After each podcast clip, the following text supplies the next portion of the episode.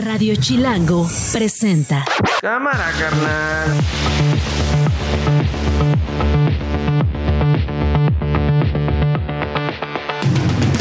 Viernes 15 de diciembre del 2023, una de la tarde con un minuto. Yo soy Nacho Lozano y esto no es un noticiero. Así suena el mediodía.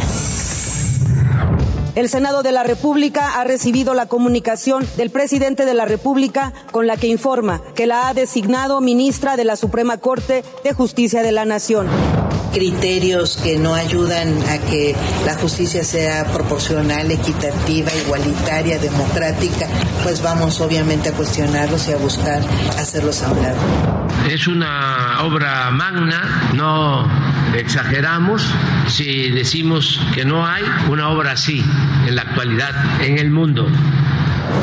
Hay una información corroborada que tiene carpeta de investigación de Fiscalía General del Estado. Estamos estimando que sean aproximadamente encima, arriba de los 10. Arriba de 10 personas son las que todavía tenemos no localizadas.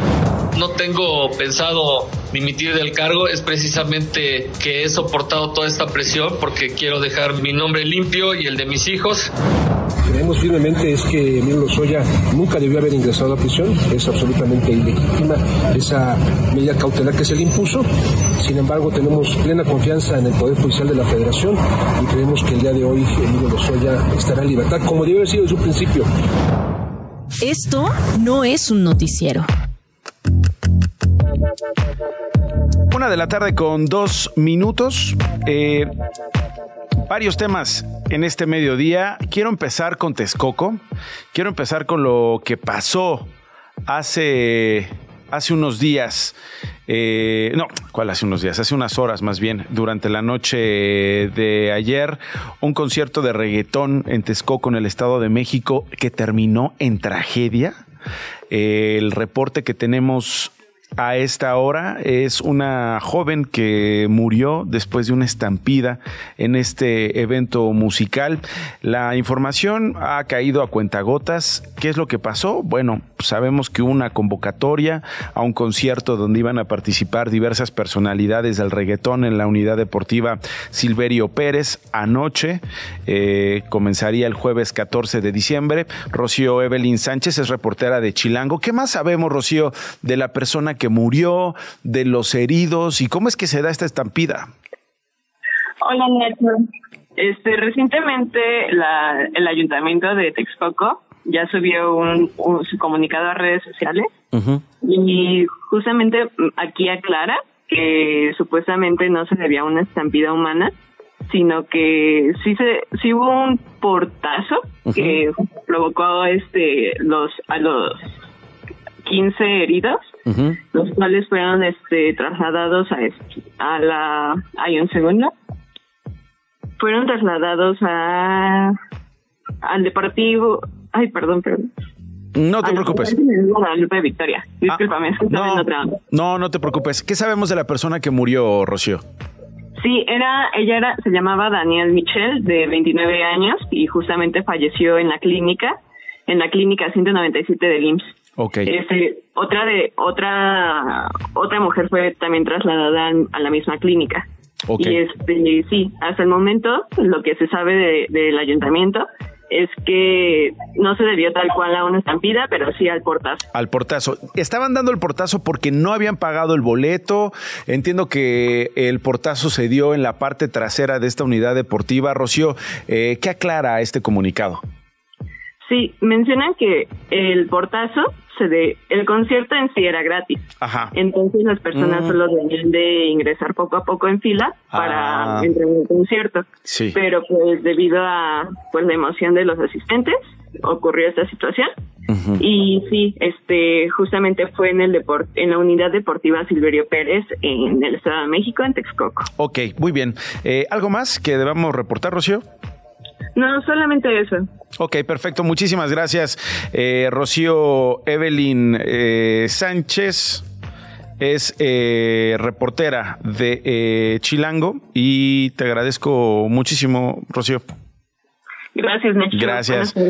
Gracias a ti. Hasta luego. el presidente Andrés Manuel López Obrador hoy estuvo en el sureste para inaugurar ni más ni menos que el tren Maya. Nada más que hay que decir una cosa parcialmente el tren Maya porque no está completo. Había prometido que para estas fechas íbamos a tener todos los tramos del tren Maya, todos los tramos que comprenden esta ruta que atraviesa eh, el estado de Chiapas, el estado de Campeche, el estado de Yucatán y el estado de Quintana Roo y que finalmente no se concretó, pero sí parcial.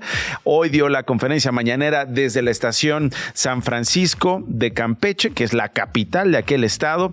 Eh, el presidente comenzó su viaje ahí, hizo una parada en Mérida, Yucatán, para inaugurar la estación Tella, que es la que corresponde a Mérida. No está propiamente dentro de la ciudad de Mérida, cosa que para algunos está bien y otros para otros está mal porque no está cerca. Eh, pero el propio gobierno de Yucatán eh, dio a conocer que habría una línea de autobuses que conecte la ciudad de Mérida con la estación Tella, con este sistema multimodal de transporte para llevar a los pasajeros cerca del centro histórico de la ciudad de Mérida. Y luego el presidente continúa su viaje rumbo a la ciudad de Cancún, Quintana Roo. Esto fue lo que dijo el presidente sobre eh, el tren Maya el día de hoy. Es una obra magna, no exageramos si decimos que no hay una obra así en la actualidad en el mundo. Bueno, si quieren ustedes viajar, tengo por acá los precios y tengo por acá los horarios de salida. Eh, van a estar abiertos al público en general. Eh, pues a partir de este fin de semana, hoy 15 de diciembre, pues se hace esta inauguración oficial, pues con los invitados especiales, con los constructores, con los gobernadores de estos estados. Son 14 estaciones que estarán abiertas ya con dos corridas al día. La primera va a partir a las 7 horas y la segunda a las 11 de la mañana, con tiempo de espera de dos minutos entre estaciones, en lo que se baja y se sube la gente. El nuevo tren va a correr en ambos sentidos y se espera tener un tercer horario a las 9 horas. El tren Maya ya estará inaugurado completamente, según nos prometieron, para finales de febrero. Eh, los precios varían dependiendo, digamos, de la clase que se opte, ¿no? Hay una clase turista, hay una clase premier. La clase premier por el viaje completo que estará disponible a partir de este fin de semana contempla un precio de 1.800 pesos y pues de ahí eh, más eh, bajos dependiendo de los trayectos y dependiendo de la clase que se opte. Eso sí, el presidente Andrés Manuel López Obrador ha prometido que este Campeche Cancún, que se fijó en 1.166 pesos mexicanos para clase turista y, eh, y que estaría disponible, pues este sería competitivo frente a las tarifas que tienen los autobuses de pasajeros. Así que, bueno, ahí si ustedes tienen planeado ir por allá, pues en una de esas el tren Maya puede ser una de las opciones eh, atractivas, cómodas, seguras de viajar entre estas ciudades y con estos precios. Así que Ahí está. De Mérida a Campeche, 250 pesos en clase turista. En Premier, 459 pesos. De Mérida a Campeche es la tarifa que les he dado, que es la que se aplica a quienes son residentes de estos estados, pero la tarifa nacional sube a 431 pesos en tarifa turista y 688 pesos en clase Premier en este tramo de Mérida Campeche. Y así va variando dependiendo eh, pues la identificación que presenten porque si viven en esos estados pues eh, les van a hacer su descuento por ser turistas locales. Esto no es un noticiero el asunto de los desaparecidos, el asunto también de dimensionar eh, esta tragedia nacional desde el uso de las palabras, desde el entender, el dejar claro, el repetir las veces que sean necesarios, que si bien para los funcionarios públicos a veces es fácil, a veces es funcional y es más pronto hablar de cifras, hablar de registros. Eh, los familiares de estas víctimas, quienes piden que regresen sus desaparecidos, han insistido en que no son solo eso, que no son solo cifras y que no han sido solo registros, sino que estamos hablando de hombres, mujeres con nombre y apellido, con historias que desde hace muchos años sus familiares han puesto en la discusión pública para que las autoridades, las instituciones, quienes tengan que intervenir desde el Estado mexicano, hagan lo que tengan que hacer para que estén de vuelta sanos y salvos. Eh, hubo una reacción por parte de la secretaria de Gobernación Luisa María Alcalde desde Palacio Nacional, donde eh, acusó una campaña de mentiras, habló de que no están desapareciendo desaparecidos de los registros. Vamos a escuchar lo que dijo entonces la secretaria inició una campaña con mentiras, que se estaba manipulando el registro, que lo que se trataba era de borrar desaparecidos. Número uno, pues no estamos eh, desapareciendo desaparecidos. Número dos, no se ha borrado ni se borrará ningún registro. Los esfuerzos han estado enfocados en la búsqueda y en la localización de las personas desaparecidas. Eso fue lo que dijo la secretaria de Gobernación y explicó, digamos, los registros que tienen que ver con estas personas, los registros que tienen que ver con estas historias de desaparecidos. El Centro de Derechos Humanos Agustín Pro Juárez deploró que paradójicamente el presidente López Obrador respaldara la desacreditada verdad histórica en torno, por ejemplo, a la desaparición de los 43 normalistas de Ayotzinapa cuando lanzó falsedades y descalificaciones contra los defensores de las familias en su conferencia matutina. Esto fue lo que dijo el presidente el día de ayer sobre este asunto que tiene que ver con Ayotzinapa y que tiene que ver con este senador farsante Álvarez y Casa, que es el que maneja a los del PRO, que ya no es no son los del PRO que yo conocí, eh, que se han ido echando a perder y que quiero que los que son auténticos defensores de derechos humanos y sobre todo que están en el movimiento encabezado por jesuitas, que revisen bueno, eh, está con nosotros Santiago Aguirre, director del Centro de Derechos Humanos, a Humanos Miguel Agustín Pro Juárez. Santiago, gracias por tomarme la llamada. Hola Nacho, muy buenas tardes y buenas tardes también al auditorio. Al contrario, muchas gracias por el espacio. ¿Cómo ves lo que les dijo el presidente? Bueno, pues lo, más importante que ocurrió ayer es, lo primero que comentabas en, en la nota, Nacho. Es es eh, hay que estar muy concentrados en estas cifras sobre el Registro Nacional de Desaparecidos que se presentaron. El, el gobierno federal está reconociendo de forma acotada solo 12 mil, un poco más, desapariciones plenamente confirmadas. 12.377, el 11%. Y el resto, Nacho, se, se están colocando en unas categorías nuevas, no previstas en la ley, que denominaron personas ubicadas, personas sin datos suficientes para identificar y registros sin indicios para la búsqueda. Sí, sí, rarísimo esto, ¿no? 17 mil, 27 mil, 36 mil, literal como si se estuvieran acomodando billetes en una caja, ¿no? Sí, Nacho, y si se suman estos tres rubros nuevos que, insisto, no están previstos en la ley, no, no se entiende muy bien cómo se construyeron, pues allá hay alrededor de 80 mil personas que ya nos están reconociendo como desaparecidos y desaparecidas.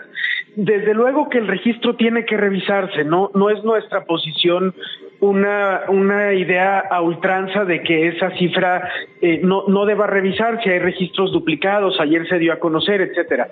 Pero esto tiene que hacerse de forma muy pulcra, porque si no se pueden quedar eh, los casos de diversas personas que sí están desaparecidos, ahora considerados en alguna de estas otras categorías, por, por pedir las autoridades eh, información muy exhaustiva sobre cada caso que precisamente en un caso de desaparición es difícil de reunir para las familias, ¿no? Sí. Em, ahora, desde luego que siendo eso lo importante, pues no podemos eludir el otro tema. Hubieron estas aseveraciones muy, muy duras del presidente contra el Centro Pro. No, no es algo nuevo. Nosotros siempre que se ha usado la eh, conferencia matutina presidencial para estigmatizar alguna organización o persona, hemos señalado que no es correcto porque el peso de la palabra presidencial es es un peso muy significativo. En esta ocasión nos tocó a nosotros y a partir de falsedades que, apreciamos mucho que podamos eh, clarificar en un espacio como el tuyo, eh, el Centro PRO no está guiado por ningún actor político de la oposición, respetamos al senador Álvarez y Casa y a los demás senadores, pero no tenemos un vínculo orgánico eh, con él. En el caso Ayotzinapa hemos trabajado por los derechos de la familia, incluso ayudando a esta administración. Lo hicimos por mucho tiempo con el subsecretario Encinas y esperamos poder hacerlo con el nuevo subsecretario de Derechos Humanos.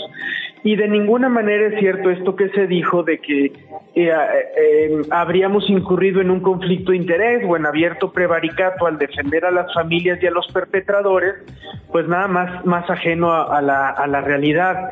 Y es, es muy paradójico, Nacho, que esto se diga respecto de personas que han sido liberadas por acreditarse que fueron torturadas en la investigación de la llamada verdad histórica, porque al quejarse el presidente de eso, pues de alguna manera termina defendiendo esa investigación, ¿verdad? Que todos sabemos que se hizo con métodos irregulares y violación a derechos humanos. Termina siendo otra, otra verdad histriónica o otra verdad histórica.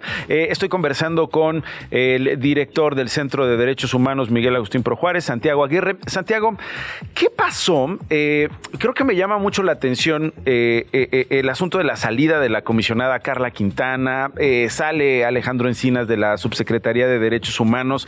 Creo que algo, algo cambia. No es que haya menos desapariciones, no es que estemos encontrando más personas, pero esta, digamos, esta narrativa ha reciado más eh, ha sido más eh, agresiva por parte de, del presidente, por parte ahora, ¿no? De otros funcionarios desde Palacio Nacional sobre un tema que siempre había estado ahí, pero creo que no había tenido eh, la crisis que está teniendo ahora. No sé si solo en términos de narrativa, no sé si solo en temas de coordinación institucional. ¿Qué pasó? ¿Qué pasó, Santiago? Pues es difícil de, entender, Nacho. Yo aventuraría la siguiente hipótesis. A ver. Em, a ver, em, reconociendo que hay algunos temas de la agenda de derechos humanos donde esta administración ha tomado decisiones positivas y coloco ahí sobre todo los derechos laborales, el aumento del salario mínimo, el énfasis en la desigualdad, que todo eso es en el fondo derechos humanos y va en la dirección correcta. Hay muchos otros temas vinculados a justicia, seguridad y Estado de Derecho donde se han dado pasos hacia atrás y la realidad está rebasando el discurso de la administración porque no, no se pueden presentar cifras alegres como se ha intentado hacer de disminución de la violencia, de reducción de feminicidios o de disminución de las desapariciones cuando a ojos de todo México la situación sigue estando muy deteriorada en estos, en estos rubros. Y la respuesta del gobierno hacia el cierre del sexenio, en vez de redoblar esfuerzos y eh, ocuparse más a fondo de esta agenda, revisando, por ejemplo, cómo no ha funcionado la actual Fiscalía General de la República, en vez de eso, la decisión parece ser deslegitimar a las voces que señalan esos pendientes. Y crear confusiones en, cifras, en, eh, digamos, en, en, esta eh, categorización de desaparecidos complicada y, y, en ataques, ¿no?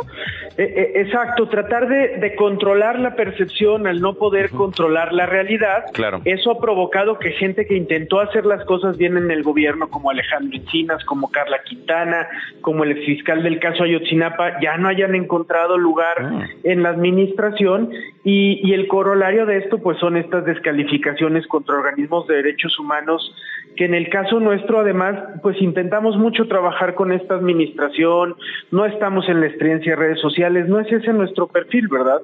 Es, es acompañar a las víctimas, intentar generar propuesta, no guardamos silencio en las cosas que nos preocupan y eso está generando estas descalificaciones pues tan, tan injustas desde la conferencia mañanera presidencial. Oye, pues yo no sé, Santiago, quién es el que se ha echado a perder o quiénes son los que se han echado a perder, pero lo que sí hemos visto al paso de las décadas, eh, personas que no hablan igual y que no actúan igual cuando están eh, en la oposición o cuando están en el activismo, eh, comparado a cuando llegan a un puesto de poder. pues mira, Nacho, es, es, una constante en, en, el país, ¿no? Yo, yo lo que alcanzo a ver desde la posición del Centro PRO es que la labor que realizamos los organismos civiles de derechos humanos eh, eh, tiende a ser incómoda y, siempre eso disgusta a quien está eh, en el poder porque no tenemos una cultura suficientemente democrática para entender que eso es necesario en aras del interés público, ¿no? Entonces, en, en este sexenio el presidente de la República dice que el Centro Pro se echó a perder, pero en el anterior el presidente Peña Nieto pues estuvo detrás del uso de Pegasus en contra de, de actores como el Centro Pro y si nos vamos al sexenio del presidente Calderón, pues tenemos muy presente que el secretario de Gobernación decía que ONGs como el PRO éramos los tontos útiles del narcotráfico al señalar abusos militares. Fernando Gómez Montt, ¿no? sí, claro, claro.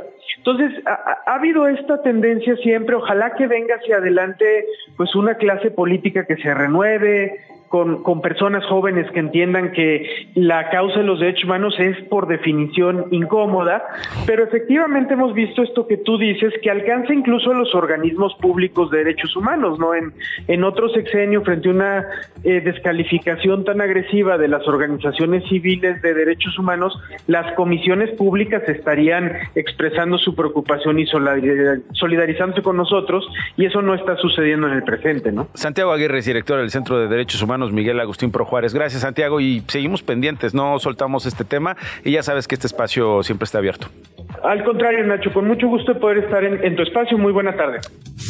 Radio Chilango. Fernanda García es coordinadora de mujer en la economía del IMCO eh, y está con nosotros para hablar de esta licencia de paternidad eh, y su incremento como parte de una propuesta que viene desde la Cámara de Diputados. Fernanda, ¿cómo estás?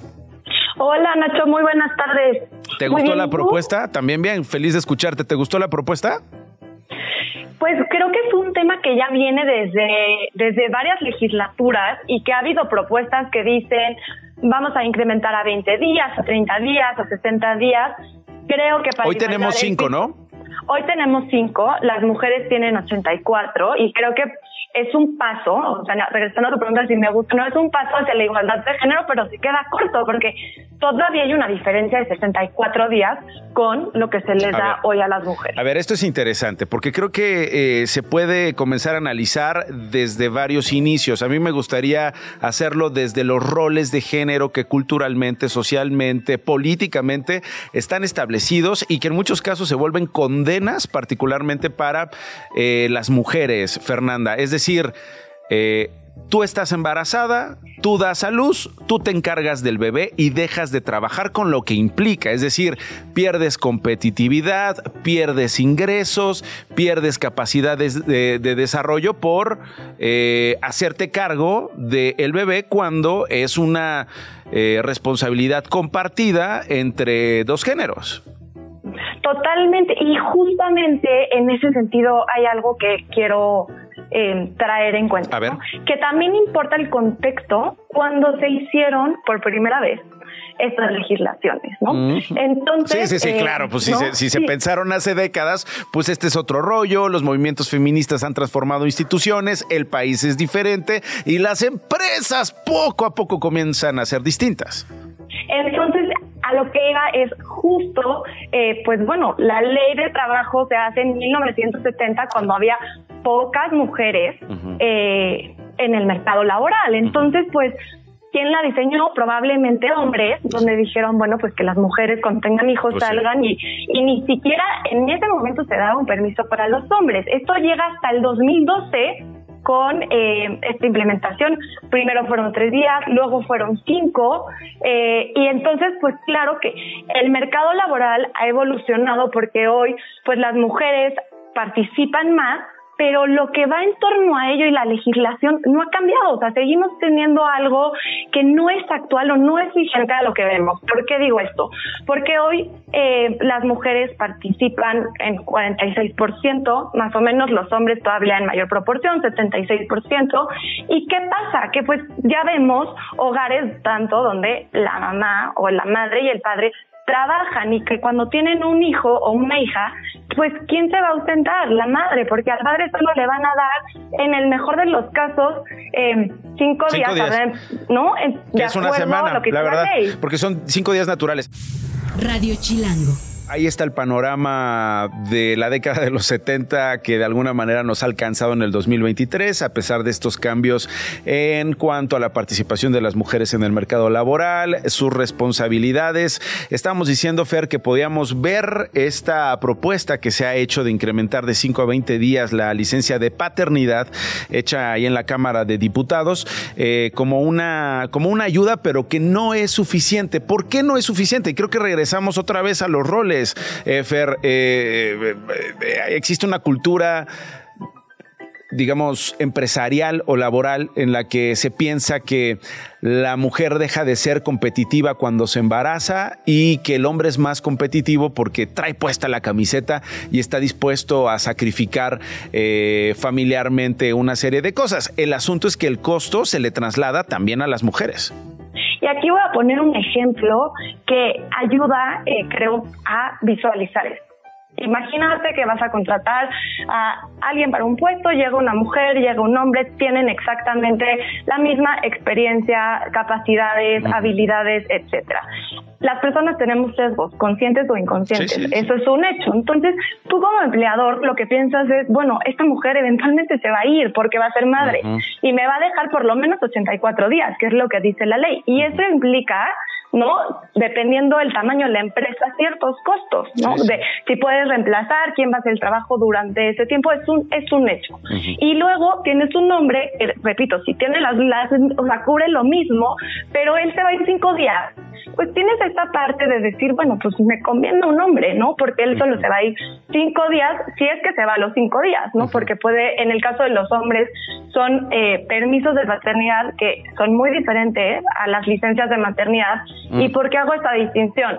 Los permisos no son obligatorios y corren a cargo eh, del empleador. Las licencias de maternidad eh, sí son obligatorias y las cubre la seguridad social, es mm. decir, una parte la pone la colaboradora, otra la empresa y otra pues, la misma seguridad social. Entonces hay muchas diferencias. Una disparidad tremenda. Además, sin tomar en cuenta, Fer, que regularmente las mujeres están más preparadas que los hombres en términos académicos eh, eh, y en términos de competitividad eh, pues, intelectual y de capacitación frente a los hombres. No así con experiencia, porque no es que el patriarcado les, ha dado tanto chance de ejercer, ¿no? Y ahí hay gente que dice, bueno, o que me cuestiona, pero no es que los permisos de paternidad no van a ser esta panacea que va a venir a resolver el tema. Y la verdad es que no, también entiendo que no va a resolver la igualdad de género, pero yo sí estoy convencida que pueden igualar el piso eh, desde el momento de la contratación. Claro que después viene lo que, o sea, lo que viene, ¿no? De la, del crecimiento de la carrera profesional, que pues ahí ah, hablamos, ¿no? Ya imagínate, imagínate que te diga, no, Fer, pues es que esto no va a resolver el asunto. Y como estamos ahorita, sí. Pues no, tampoco. Es decir, se tiene que hacer algo, ¿no? Tenemos, justo, tenemos que empezar por algo y esto creo que es un, es, es, es un primer paso porque ya después vienen otras cosas que, eh, como bien dices, el rol de género que se le pues asigna a la mujer de ser cuidadora, pues la persigue toda su pues trayectoria profesional. imagínate. Eh, y, y, vamos otra vez, ¿no? Al asunto de rol de género y lo que es constitutivo para cada género. El dinero. ¿Cómo obtienes dinero? Pues por una chamba. ¿Quiénes son las que menos chambas tienen? Las mujeres. ¿Por qué? Pues porque no queremos que tengan dinero, porque no queremos que tengan poder, porque no queremos que sean independientes, que sean autónomas, que hay detrás de un embarazo. También, Fer, digo, esas ya son cuestiones personales y que cada quien estará eh, eh, hablando desde su intimidad. Pero en este país la maternidad se vuelve una violencia muchas veces para las mujeres. Sí, ahí hay una encuesta que, que publica el INEGI que es el tema de la, o sea, solamente la responden mujeres y es la violencia que, que ellas reportan vivir en distintos ámbitos.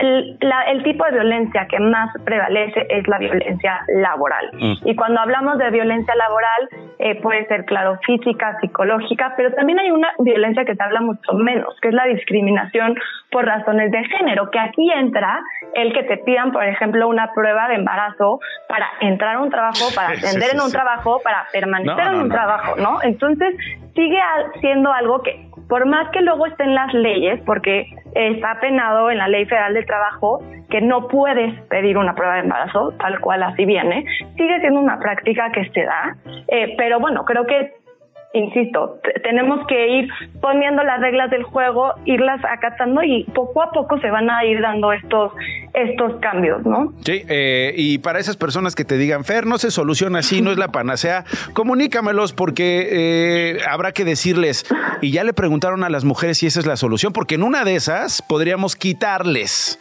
estos estas responsabilidades impuestas, estas cosas que parecen condenas, para que entonces tengan tiempo de trabajar y de acercarse a sus empresas a decir, creo que esto se puede solucionar así. Número uno, porque yo soy la primera interesada en que esto se solucione. Dos, porque tengo la inteligencia, la creatividad y el poder de influir, de decidir junto con ustedes para crear estas políticas en el sector privado y en el sector público que me beneficien a mí, que soy, repito, la primera interesada y ya, eso para empezar, ¿no? O sea, digo, digo, pero no sé, la próxima que te digan eso, pásales mi número y ahí digo, digo, tú eres suficientemente eh, eh, inteligente y argumentativa como para responderles, Fer, pero si hay que echar montón, cuentas con nosotros.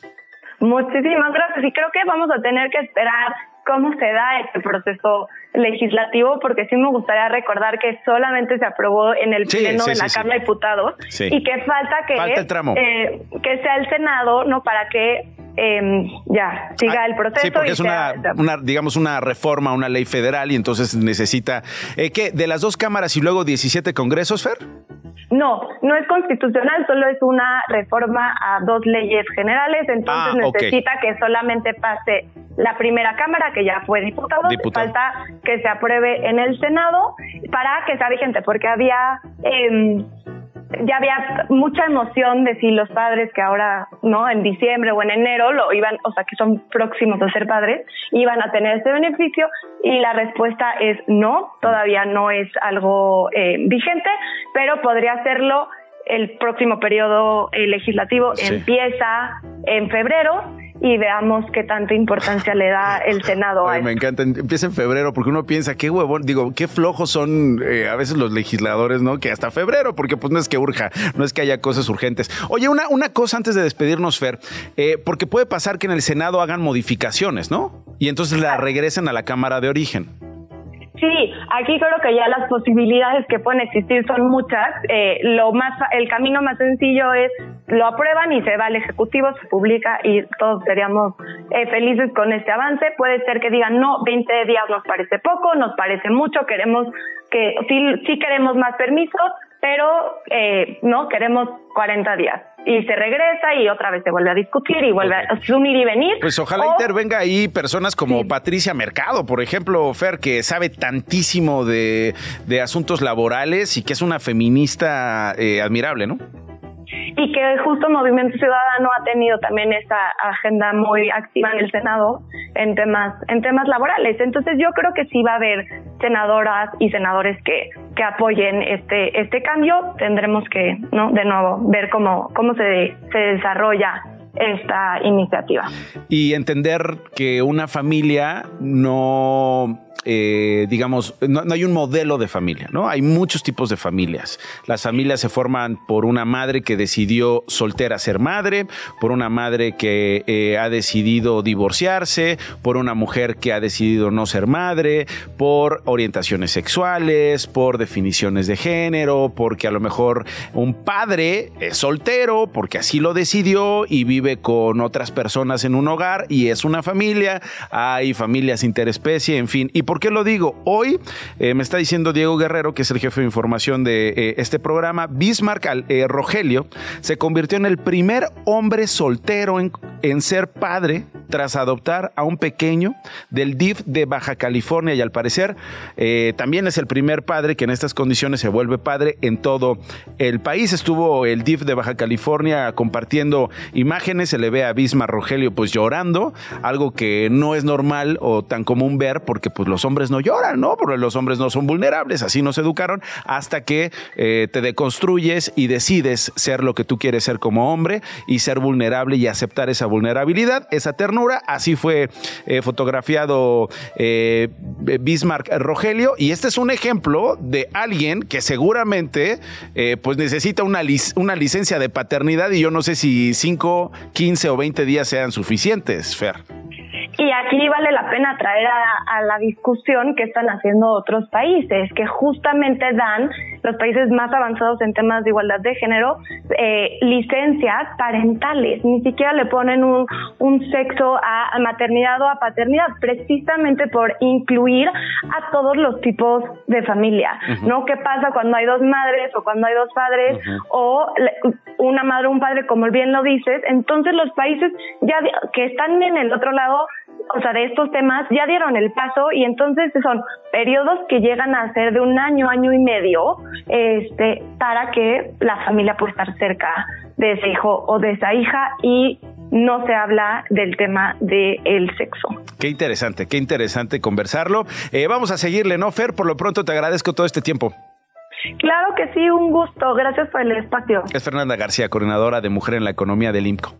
Las noticias de una. Glo Hernández en Fan Corto, Glo. ¿Cómo estás, Nacho? Buenas tardes, muy bien. Aquí muy conmovida por la foto de Bismarck, la verdad. ¿Ya la viste? Está bien bonita. Sí, búsquenla ahí en redes. Es un. Eh, eh, igual y la compartimos, Diego, a ver si la compartimos en nuestras redes sociales. Es un hombre vulnerable, un hombre que se conmueve, un hombre conmovido por la ternura de tener en sus brazos a su hijo que está envuelto allí como en un... Un hombre que ya es padre. Que ya, es, padre. y madre también. Sí, o que es padre, ¿no? O sea, es decir, madre, pues no, va a estar difícil. padre, padre, un padre soltero en este caso. Sí, pues vámonos con noticias este, un poco menos buenas. Más de 10 personas están desaparecidas luego del enfrentamiento de la semana pasada entre civiles e integrantes de la familia michoacana en Texcaltitlán, Estado de México. Así lo dijo ayer el secretario secretario de Seguridad, Andrés Andrade. Hay una información corroborada que tiene carpeta de investigación de Fiscalía General del Estado. Estamos estimando que sean aproximadamente encima, arriba de los 10. Arriba de 10 personas son las que todavía tenemos no localizadas. El fiscal de Morelos, Uriel Carmona, dijo que no piensa renunciar al cargo por más presión que se ejerce en su contra. Terminará su cargo en febrero del 2027. El fiscal espera que impere la razón y que las acusaciones en su contra se aclaren. Escuchemos. No tengo pensado dimitir del cargo, es precisamente que he soportado toda esta presión porque quiero dejar mi nombre limpio y el de mis hijos. Y el director de Pemex, Emilio Lozoya, busca hoy salir de prisión. Su abogado, Miguel Ontiveros, se presentó en el reclusorio norte para pedir cambio de medidas cautelares para que enfrente el caso Odebrecht en libertad. Escuchemos. Creemos firmemente es que Emilio Lozoya nunca debió haber ingresado a prisión. Es absolutamente ilegítima esa medida cautelar que se le impuso. Sin embargo, tenemos plena confianza en el Poder Judicial de la Federación y creemos que el día de hoy Emilio Lozoya estará en libertad, como debió haber sido desde su principio. Por su parte, los abogados del exsecretario de Seguridad Gernaro García Luna solicitaron este viernes la anulación del juicio llevado a cabo en Estados Unidos, que en febrero lo halló culpable de varios delitos relacionados con el narcotráfico. García Luna podría recibir una sentencia de entre 20 años de cárcel a cadena perpetua. La palabra canta. Pero también baila, se investiga y se explica. Quédate, Globo, porque esta palabra te va a gustar. Es la palabra que nos va a ayudar a entender y que nos contextualizará a Daneli Mora. Ella es doctora en lingüística, investigadora del Instituto de Investigaciones Filológicas de la UNAM. Doctora, ¿cómo está? Feliz viernes, qué gusto escucharla. ¿Qué tal? Como siempre, un gusto también. Buenas tardes para todos y para tu auditorio. Bueno, la palabra de hoy, no quiero que nadie se me ofenda y que diga, ay, qué vulgares, malditos groseros. No, pinche es la palabra de hoy. La utilizamos todo el tiempo. Hoy yo llevo diciendo pinche frío todo el pinche día, doctora. Así es, fíjate que es una de las palabras más utilizadas, mayormente como, como un insulto. Realmente esta palabra imprime un sello negativo en la oración o frase que vaya a construir. Y oh. como bien dices, con estas expresiones que me acabas de mencionar, hay que decir que tiene distintos eh, significados y por lo tanto va a ir en una gradualidad en la mayor parte pues van a ser estos grados eh, negativos. Mm. Eh, que, que eh, le apostarían a qué, a qué iría eh, dirigida la acepción, doctora, en este caso, a algo que está mal, que está incompleto, algo que causa dolor, algo que tiene pésima apariencia, ¿qué sería, digamos, la acepción? Sí, fíjate que en principio es curioso el origen porque se atribuye a una persona que presta servicios auxiliares en la cocina. Ese era el pinche. Ok, ¿el pinche o pinche? El pinche. Pinche. Entonces, ¿qué es como el ayudante de cocina, el ayudante del chef, el ayudante de la cocinera o del cocinero? Así es, Ok. exactamente. Pero como bien sabemos, era el que tenía el rango más bajo. Mm. Entonces, seguramente de ahí empieza a adquirir este sentido eh, negativo. Habría que hacer, profundizar en más estudios para ver cuándo, porque no se tiene registrado, empezó a adquirir estos distintos matices. Lo que sabemos es que para 1817 el diccionario de la lengua castellana lo recoge. Pero es interesante porque es un sustantivo, sin duda, que empieza a adquirir eh, estos matices negativos, pero también se vuelve un adjetivo Sí, claro. este adjetivo que también funciona como lo que decimos un epíteto, es decir, que va a denotar una cualidad prototípica del sustantivo al que modifica. Entonces de ahí que tienes lo que bien dices, pinche frío, pinche calor, y va desagradando. Eso es interesante. Sí, totalmente. Tan es así que llega después a convertirse en un adverbio y tienes Ah, pinchísima. Ah, ay, es que mire, esto está diciendo sustantivo, está diciendo adjetivo, está diciendo ¿qué más? Eh, adverbio, Adverbio. superlativo también, Sup- porque fíjate ahí, en el adverbio tienes hay pinchemente. Pinchemente. Sí. y en el superlativo, pues tienes pinchísima. Pinchísima, Luego fíjate que ha abarcado todos los, los contextos, que también por ahí hay una serie que no, no he visto yo, pero que se anuncia, Mm. y tienes eh, esto de pinches momias. Entonces fíjate cómo también ya abarca un título de una serie juvenil mexicana. Sí, sí, sí. Eh, oiga, una pregunta, eh, discúlpeme si estoy eh, siendo muy ignorante. ¿Puede ser verbo o ha sido en algún momento verbo? No, no puede ser, ¿o sí? No, no, no, no. O sea, como pincheando, pues no. Ando pincheando. No, porque pincheando, fíjate que tendríamos que verlo en el contexto. No sé, ando pincheando, puede ser que andes pincheando, pero pincheando de, de la de la carne, de algún trozo Ah, de pinchando, algo, ¿no? sí, de Como pinchar. pinchar, eso sí. Pero que este sustantivo ya haya llegado a la categoría de verbo, aún no tenemos registrado. Para allá vamos, doctora, para allá vamos, denos unos años. El hablante es tan creativo que Sí. a la vuelta de lo que menos pensamos ya está y el uso ya comenzó. Ay, qué chulada. Doctora Idaneli Mora, eh, en lingüística. A ver, Glock, ¿ibas a Sí, decir algo? que hace como 10 años justo José Emilio Pacheco dijo que pinche era una de las palabras más autóctonas de México. Y justo por todo esto que explica la doctora y que se usa de todas formas y que pues, es una palabra meramente mexicana. Qué bonito, ¿no? Qué hermoso. Sí, así es. Por ahí del 2014, José Emilio Pacheco nos recordaba sobre esta palabra tan interesante y compleja. Y Daneli Mora es doctora en lingüística, investigadora del Instituto de Investigaciones Filológicas de la UNAM y cada semana está con nosotros explicándonos las palabras prohibidas que todo el tiempo estamos utilizando. Gracias, doctora. Cuídese mucho. Muy buena tarde, un abrazo para todos. Igualmente. Gracias, Glo. Hasta luego. Esto no es un noticiero. Eduardo Alavés tiene el reporte de un incendio en Plaza Meave Lalo. Adelante. Hola, buenas tardes.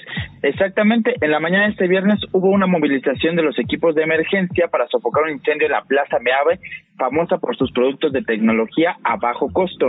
Personal del, del heroico Cuerpo de Bomberos y de Protección Civil llegaron al inmueble ubicado en el e- sobre el eje central Lázaro Cárdenas. Tras varios minutos de, de trabajos de enfriamiento y remoción de escombros, alrededor de las 6.30 de la mañana, los bomberos pudieron acabar con las llamas. Qué bueno. Eh, no se registró ninguna persona lesionada y hasta el momento se, se desconoce cuál fue el origen del siniestro. Muy bien. Bueno, Eduardo, ya está controlada la situación, saldo blanco, como nos dices, y pues me imagino que si hubo pérdidas eh, materiales, ¿no? Que habrá que eh, eh, pensar en recuperar. Eh, no sé cómo le fue con el asunto de las mercancías a esta plaza, Lalo. Eh, en sí nada más fueron dos locales que se encontraban en la parte de afuera y eh, varios reportes indican que había que vendían electrónicos y curiosamente frutas. Pero tampoco se desconoce cuál fue la magnitud de esta pérdida material, pero por lo menos nada más fueron dos locales. Ok, pues las frutas se entienden, ¿no? Uno eh, entre que está esperando que le arreglen el celular o comprando esto que el otro, pues te echas ahí este, unos manguitos con chile. Claro que sí, puede ser. Bueno, mi querido Lalo, gracias. Hasta luego, buena tarde. Eduardo Alavés es reportero de Chilanco. Esto no es un noticiero. Bueno, llegó un anuncio en los últimos días que tenía que ver con el 2024 y las actualizaciones y cambios en las principales plataformas digitales. Eh, se hablaba de WhatsApp que eh, podría ser actualizado o no en ciertos dispositivos de ciertas marcas, con ciertos sistemas operativos. Nos han preguntado mucho en redes sociales cómo está el rollo. Eh, explíquenos, por favor eh, cómo va a ser esta actualización y qué se está considerando en estos cambios. Así que bueno, hemos recurrido a Eri Gómez, es colaboradora de 1.0. Eri, ¿cómo estás? Muy buenas tardes, bastante bien. Eh, sí, ah, para quienes tengan dudas, eh, en general, todos los teléfonos que tengan Android OS 5.0 y posteriores van a poder actualizarse. Eh, sin ningún problema. Eso quiere decir que los celulares que tienen en promedio unos 10 años desde su lanzamiento son aquellos que no van a recibir esta actualización. Por ejemplo, el Huawei Ascend Mate, el LG Optimus o el Samsung Galaxy Core, S3 Mini, Trend y Trend Lite. En el caso de iPhone, eh, los únicos que van a perder esta actualización son el 6S y el iPhone S del año, creo que mm, dos, mediados de 2000 más o menos. Ok, a ver, pero esto significa que estos modelos sí van a eh, poder eh, operar con el WhatsApp que tienen ahorita y solo no van a poder actualizar el sistema o no van a poder utilizar de plano el WhatsApp. Eso significa que no van a recibir la, última actualización y eventualmente van a ser inutilizables para ah. utilizar WhatsApp. Ah, eventualmente ya van, no van a ser compatibles con la aplicación. Exactamente. Ok. Oye, pues qué, qué, qué, qué rudo, ¿no? Digo, como parte de pues de estos procesos mercadológicos, ¿no? De, pues si quieres utilizar mi programa tienes que comprar otro celular. Cuando, ¿te acuerdas cómo eh, eh, empezábamos a tener celulares? Pues te duraban años, ¿no? Y pues no habían estas cosas. Uno piensa que compra un producto para mantenerlo por muchos años. Sí, es lo que una estrategia con mi madre porque ella le tocó todavía los Nokia. Esos celulares que eran como tabiques que los podías tirar, te duraban maravillosos, unos 5, maravillosos, es una señal increíble, el volumen fantástico, Eri. Y luego le decía, no, pues es que tienes que cambiar tu celular porque tiene como cinco años, tres años, entonces ya no van a ser. dice, ¿qué? ¿Cómo? Pero si apenas, apenas lo compré. Yo, sí, sí, una pena. Oye, y ya no hablemos de las baterías, Eri, o de otras cosas, ¿no? Porque lejos de que vayas a que te cambien la batería del celular, te dicen, no, pues no, que le cambie la bate, ¿qué? No, tiene que comprar otro celular, tiene que comprar otros audífonos, tiene que comprar otro dispositivo. Por ejemplo, eh, de momento no hay ningún celular modular y la opción que había pues fue sacada del mercado justamente por eso, porque eh, resultaba poco práctico para algunas compañías ofrecer ese tipo de servicios. Y entonces sí, de hecho también hay otras aplicaciones que eventualmente van a dejar de funcionar en los celulares como Instagram, Facebook, mm. eh, básicamente cualquier este de meta. de Meta, por ejemplo, y en el caso de iPhone, los iMessages igual tienen una caducidad programada. Es decir, que si tú tienes un iPhone 6S, tal vez sea buena idea irlo cambiando porque ya ni siquiera ese tipo de aplicaciones, entre comillas, básicas del celular van a empezar a dejar de funcionar. Eh, gracias por la aclaración, gracias por la información, Eri, te mando un saludo. Muchas gracias, que tengan buen día. Igualmente tú, Eri Gómez, colaboradora de 1-0. Tavo Rodríguez es productor de Grand Slam, vamos a hablar con él, porque bueno, ayer, Alex, fíjate, eh, aquí también no lo consideramos, se apostó sobre el ganador y el perdedor. Tú no estabas, Alex, porque estabas en el festival de, de tu hijo. No sé si te comentó Orlando. Pero aquí Orlando y Jorge se comprometieron en una apuesta, no, que nos vamos a rasurar la barba, vamos a hacer una transmisión en vivo en YouTube para que la banda de Esto no es un noticiero, pues vea cómo el que pierda, Jorge Gutiérrez Chamorro, que le va a los Tigres, o eh, le va a los Tigres, Orlando, pues ¿qué hago? O, y el jefe de producción de la estación, Orlando, que le va al América. Eh, no apostamos nada para hoy, y mucha gente apuesta sin considerar los empates. Ayer quedaron empatados, digo yo sé, pero la, eh, de ida, digamos, quedó 1-0 en empate entre Tigres América. La final se juega el próximo domingo en el Estadio Azteca, aquí en la Ciudad de México. Eh, Tavo, ¿vas a ir a la final? ¿Vas a ver desde, desde casa? ¿A quién le vas? Ahí, Tavo, ¿estás? Ahí ya, ahora sí te Ah, ahora sí. ¿Cómo estás? Muy bien. ¿Tú a quién le vas? ¿Vas a la final el domingo? ¿Desde dónde la vas a ver? Pues por suerte desde el Estadio Azteca. Ah, chulada. Unas cortesías que conseguimos y, y está excelente. La verdad es que yo soy americanista de toda la vida Eh. y me da mucho gusto que el partido estuvo bueno. El partido estuvo bueno. No sé si tuviste la oportunidad de verlo ayer. Un cachito. Muy un emocionante, muy, muy cuestionable, incluso el arbitraje desde el inicio, donde incluso pudieron haber expulsado a un jugador de Tigres.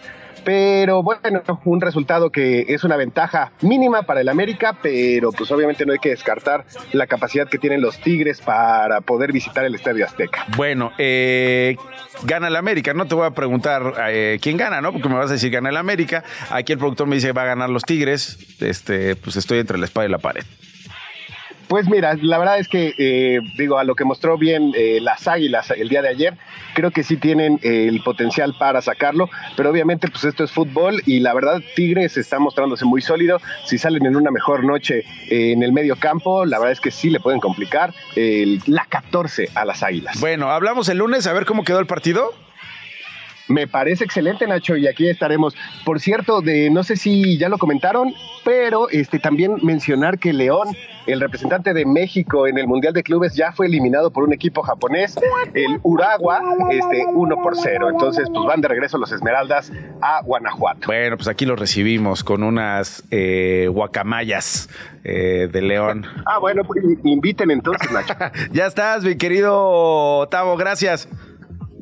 Gracias a ustedes. Tavo Rodríguez es el productor de Grand Slam que ustedes van a escuchar más tardecito. Gracias por habernos acompañado. Disfruten su fin de semana. Hasta lunes. Esto fue Esto no es un noticiero con Nacho Lozano, una producción de Radio Chilango. Escucha un nuevo episodio de lunes a viernes en tu plataforma de podcast favorita. Radio Chilango, la radio que... Viene, viene, ¿eh?